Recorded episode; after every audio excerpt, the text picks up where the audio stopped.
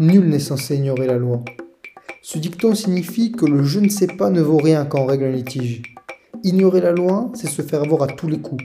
Je suis Clément Delmas, étudiant en droit à l'Université de Toulouse, et mon objectif est de vous donner les clés pour que vous ne soyez pas le dindon de la farce. Le droit peut paraître dur et austère, et c'est le cas. C'est pourquoi cette émission va vous résumer en deux minutes une notion indispensable qui pourra changer votre vie. Le droit n'attend plus que vous. C'est parti. Dans cette émission, on va parler du concubinage. Le concubinage est une forme de couple hétérosexuel ou homosexuel avec une vie commune, stable et continue. En d'autres termes, tu vis ta vie avec ton copain ou ta copine, ne serait-ce que de temps en temps dans la semaine, c'est du concubinage. Le droit a décidé de poser un cadre autour de ce couple.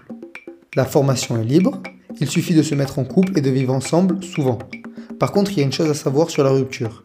Bien qu'elle soit libre aussi, c'est-à-dire que l'on peut rompre unilatéralement à tout moment, les caractéristiques de cette rupture peuvent être constitutives d'une faute. C'est-à-dire que si tu romps de manière injurieuse, ta responsabilité civile peut être engagée et il faudra peut-être payer des dommages et intérêts. Je te donne un exemple. Si tu romps en disparaissant subitement de la vie de ton concubin, tu t'exposes à des ennuis en justice. D'autres règles existent dans le concubinage. Par exemple, le droit n'oblige pas le concubin à être fidèle. Ta responsabilité civile ne pourra pas être mise en cause si tu trompes ton copain ou ta copine. Le cadre du concubinage n'entraîne pas non plus la nécessité d'aider financièrement l'autre. En ce qui concerne les revenus et les biens, c'est le régime de la séparation qui est mis en place. C'est-à-dire que par défaut, tous les objets qui t'appartiennent restent à toi et tous les objets que tu vas acquérir seul aussi. Pense alors à garder les factures des objets précieux qui t'appartiennent, car si il ou elle part avec, il faudra prouver que ce sont bien les tiens.